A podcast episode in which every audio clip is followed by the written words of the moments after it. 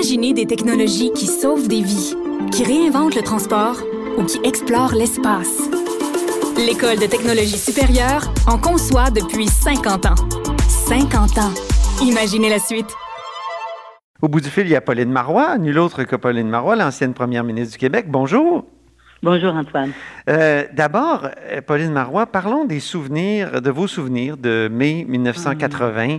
Euh, on sait qu'à la fin des années 70, vous avez été attaché de presse de Jacques Parizeau. Euh, vous avez aussi travaillé auprès de Lise Payette. Parlez-nous un peu Ouais. de, de votre campagne référendaire, puis évidemment de la déception de, de la défaite du oui. Je m'en souviens très bien. D'abord, j'étais directrice de cabinet, Madame Payette, au moment du référendum de 80. Ben oui. Il y a eu évidemment euh, l'événement des Yvettes qui a, qui a été très cruel pour, pour Mme Payette. Euh, elle a commis un faux pas, elle le savait et puis elle a accepté de, de le reconnaître. Euh, et ça a été difficile pour elle, mais elle a euh, courageusement et vaillamment remonté euh, la pente. Oui, j'étais directrice de cabinet et évidemment, nous étions du personnel politique. Alors, euh, on supervisait certaines opérations au niveau de la campagne. Et moi, je me souviens qu'on on supervisait certaines, euh, certaines activités publiques, des grands rassemblements à Québec, entre autres. Ah oui? Et donc, euh, écoutez, comme anecdote, euh, trouver, moi, je me souviendrai de ça toute ma vie. Euh, on organisait un événement, je pense que c'était au, au Colisée, l'ancien Colisée de Québec, là. Mhm. Et euh, il y a, Sylvain Lelièvre était là, il y avait des artistes, euh, c'était tellement formidable. Félix Leclerc est venu. Puis là, on, on me dit, ben pour l'organisation, pour, pour euh, M. Lelièvre, ça prend un Steinway. Moi, je suis pas une musicienne, puis je connais rien. À ça, surtout à ce moment-là, là, que maintenant un peu plus. Je sais, ils ont dit oui, c'est un piano Steinway, ça prend ça. Mais là, je cherche le piano Steinway pour le l'amener là, etc. Mhm. Aller chercher Félix Leclerc sur son île d'Orléans parce qu'il n'y avait pas de voiture, il ne conduisait pas.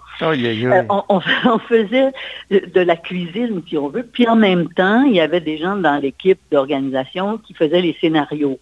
Puis on essayait de faire parler certains ministres qui étaient évidemment des grands militants, ça va de soi, euh, les- euh, en leur donnant des temps de parole. Puis on savait que certains, c'était impossible de les encadrer. De les Alors, contenir.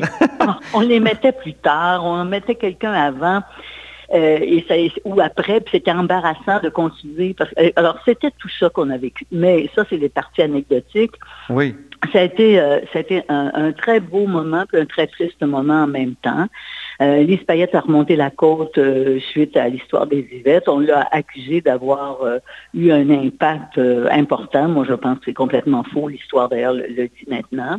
Elle peut avoir eu un impact, sa déclaration sur les, les Yvettes, mais il reste que du début à la fin, les, sondages ne bougeaient pas vraiment. Mhm. Ça a été, par contre, c'est drôle parce que j'entends les commentaires actuellement. On disait, mon Monsieur Lévesque voulait peut-être se débarrasser de ça. Hein. C'était un des commentaires hier. Oui. Moi, je pense pas. Je pense pas. Il, il y croyait vraiment, mais il était conscient que le risque était élevé et que la, la, la possibilité de gagner n'était pas euh, très grande. Oui. Mais cela étant, on, on avait les coups des franges pour euh, prendre toutes sortes d'initiatives et avoir des idées, euh, les économistes pour le oui, puis euh, les artistes pour le oui, etc. Ça a été un, un beau moment très, euh, très emballant, si on veut. Mais est-ce que ça n'a pas été, eu- rétrospectivement, est-ce qu'on peut dire que ça n'a pas été une erreur dans le sens où ça, ça a eu une, une cascade de, de- Ça a été suivi d'une cascade d'événements qui ont assez qui ont mené à, à une espèce de diminution du pouvoir du Québec. Ben oui, mais ça, a été tous les cas. Euh, Le deuxième référendum euh, enfin, a amené aussi une espèce d'arrogance du gouvernement fédéral avec sa loi sur euh, la clarté, etc. Euh, mais c'est sûr, mais sauf que quand tu veux, tu veux choisir ta liberté, que tu veux faire un choix comme celui-là, tu prends des risques. Mhm. Et le risque, c'est que quand tu perds, et surtout que là, la défaite était crève-cœur, elle était quand même un, un écart euh, très important entre le Mhm. oui et le non, ben ça donne du pouvoir à celui qui t'a battu. Euh, et dans le cas présent, donc il n'y avait pas beaucoup d'élégance. hein. Dans la défaite, on se souviendra que M. Ryan euh, avait pas eu des propos euh, très acceptables au moment de la défaite, de Oui. notre défaite, la défaite. De... Puis en 95, si on, on regarde, c'est la même chose, évidemment, mais là, on avait un pouvoir de force beaucoup plus grand. Et moi, je pense que si M. Parizeau, parce que moi j'ai toujours regretté que M. Parizeau quitte, si M. Parizeau était resté, on aurait pu utiliser ce rapport de force. Parce qu'on n'était pas, on n'avait pas perdu à, 10% d'écart, on avait perdu à quelques dizaines de milliers. Eh ce, qui, euh, ce qui envoie un message très différent. Puis en plus, le Québec, euh, des régions avaient voté pour, bon, etc. Mais euh, oui, quand on prend un risque, on prend le risque qu'ensuite il y a des reculs. Et ça a été le rapatriement de la Constitution, puis l'arrogance de M. Trudeau père. Mm-hmm, exactement. Et, d'où, le risque de, peut-être d'en tenir un troisième, et le risque doit être très calculé. Mais là, je vous amène sur des terrains. Mais ça, c'est autre chose. C'est, le futur. Et moi, j'ai déjà vécu cette, euh, cette histoire-là. Là, on, on, en parlera plus tard. Parfait. Euh, je veux revenir quand même sur une déclaration que vous avez faite récemment au sujet des CHSLD que, au fond, les erreurs des gouvernements successifs sont à l'origine de la situation critique euh, actuelle dans les euh, CHSLD. Moi, je pense que oui, effectivement, euh, pour toutes sortes de raisons. bon, il y a eu évidemment la, non, la mal rémunération ou la rémunération inadéquate du, du personnel. Le fait qu'on a concentré, ça, c'est c'est à mon point de vue une réflexion qu'on devra faire pour la suite des choses. On a concentré les personnes âgées dans des édifices où il y a un très grand nombre de personnes en grande perte d'autonomie avec des problèmes très sérieux. On n'a pas été capable de les soutenir correctement dans la, réponse à leurs besoins. Il y a une avenue qui s'est ouverte et au moins qui s'est ouverte et au moins je, peux me consoler personnellement du fait que je me suis toujours préoccupée de cette question-là. Euh, on aurait dû aller beaucoup plus vers les soins et les services à domicile. Oui. Euh, ce qu'on n'a pas fait, puis les gouvernements les uns après les autres. Nous, on avait rajouté des sommes relativement importantes euh, lorsque j'étais première ministre, puis on avait surtout mis en place, on avait proposé euh, l'assurance autonomie euh, présidée là, par euh, Régent Hébert. Et, là, nous, on allait vers un changement assez radical, mais qui était vraiment très différent de ce qu'on avait fait jusqu'à maintenant. Mais c'est tous les gouvernements, les uns à la suite des autres, qui, c'était pas de la mauvaise foi, là, il hein, faut, être bien clair, mais en même temps, avec les moyens qu'on avait, puis avec la, la philosophie qu'il y avait à l'époque, puis c'était moins cher on pensait que c'était moins cher finalement de concentrer, mais ça coûte beaucoup plus cher une place dans un CHSLD qu'un soin à domicile. Mais si on offre des soins à domicile pour tout le monde, là, ça coûte plus cher au total. Mais ah un des problèmes qu'on a eu, puis euh, on en a un peu, on a un peu échangé euh, sur ça avant d'en mm un des problèmes qu'on a eu est très sérieux au niveau de la santé, c'était la réduction des transferts du gouvernement d'Ottawa. Mais oui. Ottawa, quand on a passé la loi sur l'assurance santé, l'assurance maladie, l'assurance hospitalisation, Ottawa avait pris un engagement de couvrir à 50% toutes les dépenses des provinces. On se comprend, là, oui. quand on adopte cette loi au début des années 70. Et au fur et à mesure du temps, Ottawa se retire. Et dans les dernières années, au moment où il y a eu des déficits importants, parce qu'il y a eu la crise économique des années, euh, du début des années 80, là, Ottawa définitivement décide de couper dans les transferts.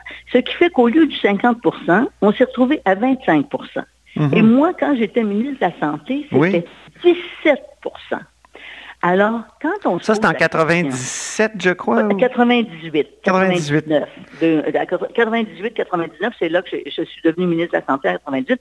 Et les transferts étaient à 17% 17% pour la santé. Alors là, tu sais, Ottawa réglait son déficit sur le dos des provinces. Et, nous, évidemment, qu'est-ce qu'on pouvait faire? Parce qu'on avait un déficit tout aussi important, si, si ce n'est davantage, parce que n'oublions pas, qu'Ottawa s'occupe de, grandes fonctions reliées aux accords et ententes internationales, le commerce international, les transports interprovinciaux, euh, tout ce qui a trait à l'immigration, mais encore, euh, Québec a des euh, responsabilités là aussi, mais tous les, tous les services offerts directement aux citoyens, mhm. c'est les provinces qui les ont. C'est le Québec qui est responsable de la santé, qui est responsable de l'éducation. Et par contre, c'est une loi fédérale qui prévoit la façon dont euh, on doit rendre les services à la population. Alors, le fédéral coupait. Qu'est-ce que faisaient les provinces? On allait au mieux, hein? On faisait au mieux avec les moyens qu'on avait. Alors, il y a un secteur qui a été négligé. Et moi, je crois que c'est le secteur d'aide aux personnes âgées.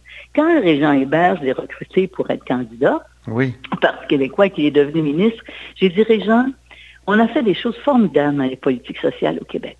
On a ajouté, entre autres, la politique familiale, dont on est maintenant tellement fier. Hein, la, question des CPE, puis l'aide aux familles, etc. Et là, il y a, un, un, étage de nos politiques sociales qui n'est pas terminé. Et c'est celle qui concerne les personnes âgées. Hmm. Et on va s'y attarder d'une façon très euh, systématique. Michel Claire avait fait cette recommandation. J'avais demandé à Michel Claire de faire. Oui, Michel Claire, ça, c'est la commission Claire à la fin des années 90. Hein. C'est ça. C'est moi qui l'avais nommé. Et moi, je suis partie, euh, malheureusement, de la santé parce que le premier ministre a changé. Bernard est arrivé. Je suis allée aux finances. Et dans la proposition que faisait euh, la commission Claire, il y en avait une qui concernait justement une sorte d'assurance autonomie pour euh, les personnes âgées. Ah oui. Et, bon, on était à la fin de notre mandat. C'était euh, très, très, je veux dire, c'était euh, quelque chose de très important, très imposant comme projet. Et on l'a mis un petit peu en veilleuse. Quand je suis revenue comme première ministre, là, on a pris ça de front. Mais évidemment, j'ai quitté pour les raisons qu'on sait. On a été défaits. Et, et on se retrouve aujourd'hui avec la situation que l'on connaît. Mais encore là, c'est tous les gouvernements qui se sont euh, succédé qui malheureusement n'ont pas suffisamment investi, n'ont pas pris la mesure de ce qu'il fallait faire pour euh, soutenir euh, nos personnes âgées, une meilleure mixité sociale. C'est un peu peu particulier quand même de concentrer toutes les personnes âgées dans un même lieu, alors que beaucoup de sociétés dans le monde vont euh, faire en sorte que leurs personnes âgées sont des sages qui restent dans la communauté. Je comprends qu'il y a des personnes qui ont besoin de soins ultra spécialisés. Je pense aux personnes en très grande perte d'autonomie, qui ont des problèmes d'Alzheimer, qui ont des problèmes cognitifs majeurs. Mais au-delà de ça, il y a beaucoup de choses qu'on peut faire en soutenant les personnes à domicile, si on veut. Et, ça, euh, c'est ce vers quoi il faut aller. Dernier petit commentaire, si vous permettez, sur cette question, la centralisation euh, auquel a procédé le gouvernement de M. Couillard avec le docteur Barrett, ça a amplifié le phénomène auquel on est confronté maintenant en centralisant et en déresponsabilisant littéralement l'ensemble du réseau, en concentrant les fonctions entre les mains de quelques personnes, de telle sorte qu'il n'y a pas de direction, il n'y a pas de poste de direction affecté à chacun des établissements. Mais si je me souviens euh, bien, Pauline Marois, est-ce que vous n'aviez pas promis vous-même d'abolir les agences? De la ah, ben santé? Nous, ça, c'était une grande préoccupation de mon gouvernement et de moi-même parce qu'on trouvait que, attendez, là, vous parlez des agences euh, de la santé. Non, nous, pas nécessairement les, les abolir, mais les, sûrement les transformer. Mhm. pour amener le pouvoir plus au niveau euh, local. Mais moi, je pense aux agences, par contre, qui euh, permettent d'envoyer du personnel. Ah oui, oui, ça c'est différent. Les agences privées, là, oui. Ça, mhm. nous, on avait un grand questionnement là-dessus parce qu'on trouvait justement qu'il était préférable d'avoir du personnel affecté à chaque établissement avec des conditions de travail euh, adéquates, de telle sorte qu'il y ait justement une bonne continuité dans mhm. les soins. voilà. Oui, mais les, euh, l'abolition des agences, ça, venait, votre promesse, ça, ça, voyons, c'était dans le cadre de la débureaucratisation, comme vous disiez à l'époque. Oui, c'est ça, la débureaucratisation, mais... Est-ce qu'il y a un lien avec ce que M. Barrett a fait, non? non, non, non, parce que M. Barrett, non, nous, on voulait plutôt envoyer du pouvoir vers les institutions. OK vers le, le, terrain. Parce que moi, ma théorie là-dessus, puis j'ai une formation en administration, une formation en service social, j'ai beaucoup réfléchi à, à, l'organisation des institutions. Plus la, la personne qui est au front a la capacité de prendre des décisions, plus on a des chances que ces décisions soient adéquates mm-hmm. et adaptées à la situation. Mm-hmm. Parce que ce sont des gens qui voient au quotidien ce qui se passe qui ont, en plus, on a, on a des euh, professionnels et on a des cadres et des, directeurs d'établissement qui ont une grande compétence, qui sont formés, qui sont prêts à faire ça. Et plus on centralise, plus on déresponsabilise celui qui est sur le terrain, qui a à prendre des décisions, donc il dit, bon, ça ne dépend pas de moi, c'est quelqu'un d'autre au-dessus de moi qui prend cette décision. Et je ne deviens qu'un exécutant. Alors que c'est l'inverse. Tous les, écoutez, partout à travers le monde, on va vers la décentralisation. Et M. Barrett, lui, est allé vers de la centralisation qui va à l'encontre de tous les principes de, gestion mhm. euh, moderne que l'on connaît maintenant.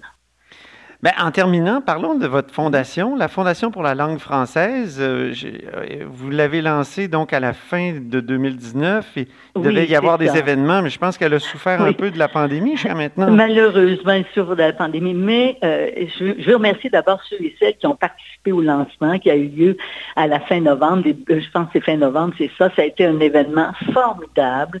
On a pu faire l'annonce de sommes qui avaient été accumulées évidemment avant, mais on a 2 millions d'accumulés au fond. On est très content de ça.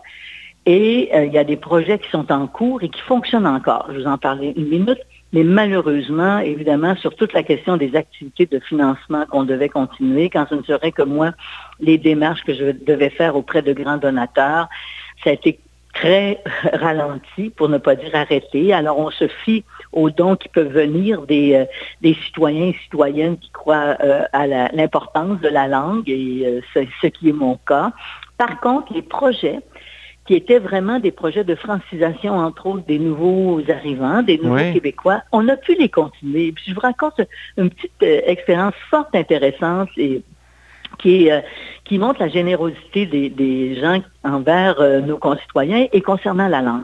On a un projet qui est avec les euh, classes les classes d'immersion, pas d'immersion, mais les classes de francisation avec les commissions scolaires. On amène des gens à aller voir d'autres faire des activités dans le domaine culturel, dans le domaine des coms, etc. Et entre autres, Catherine Perrin est associée à ça avec son avec un groupe.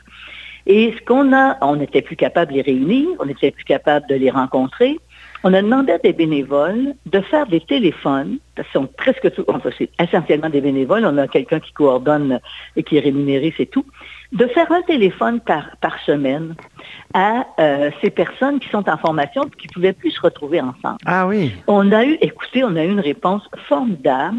En quelques jours, plus de 50 personnes se sont manifestées et non seulement ça fonctionne, parce qu'en plus, on brisait l'isolement. Imaginez là, quelqu'un qui arrive, je ne sais pas, d'Europe centrale, qui est en train d'apprendre la langue, qui ne connaît pas la culture, qui est déjà un peu isolé. Oui. On a découvert que ça brisait l'isolement. Et il y a des gens qui, au lieu de parler une fois par semaine, parlent avec des, des gens qui euh, sont étudiants, enfin, qui apprennent la langue deux, trois, quatre, cinq fois par semaine. Des fois, c'est des conversations de 15, 20 minutes, une demi-heure. C'est formidable. On est tellement contents, malgré le peu de moyens qu'on a on arrive à maintenir quand même des activités euh, fort intéressantes.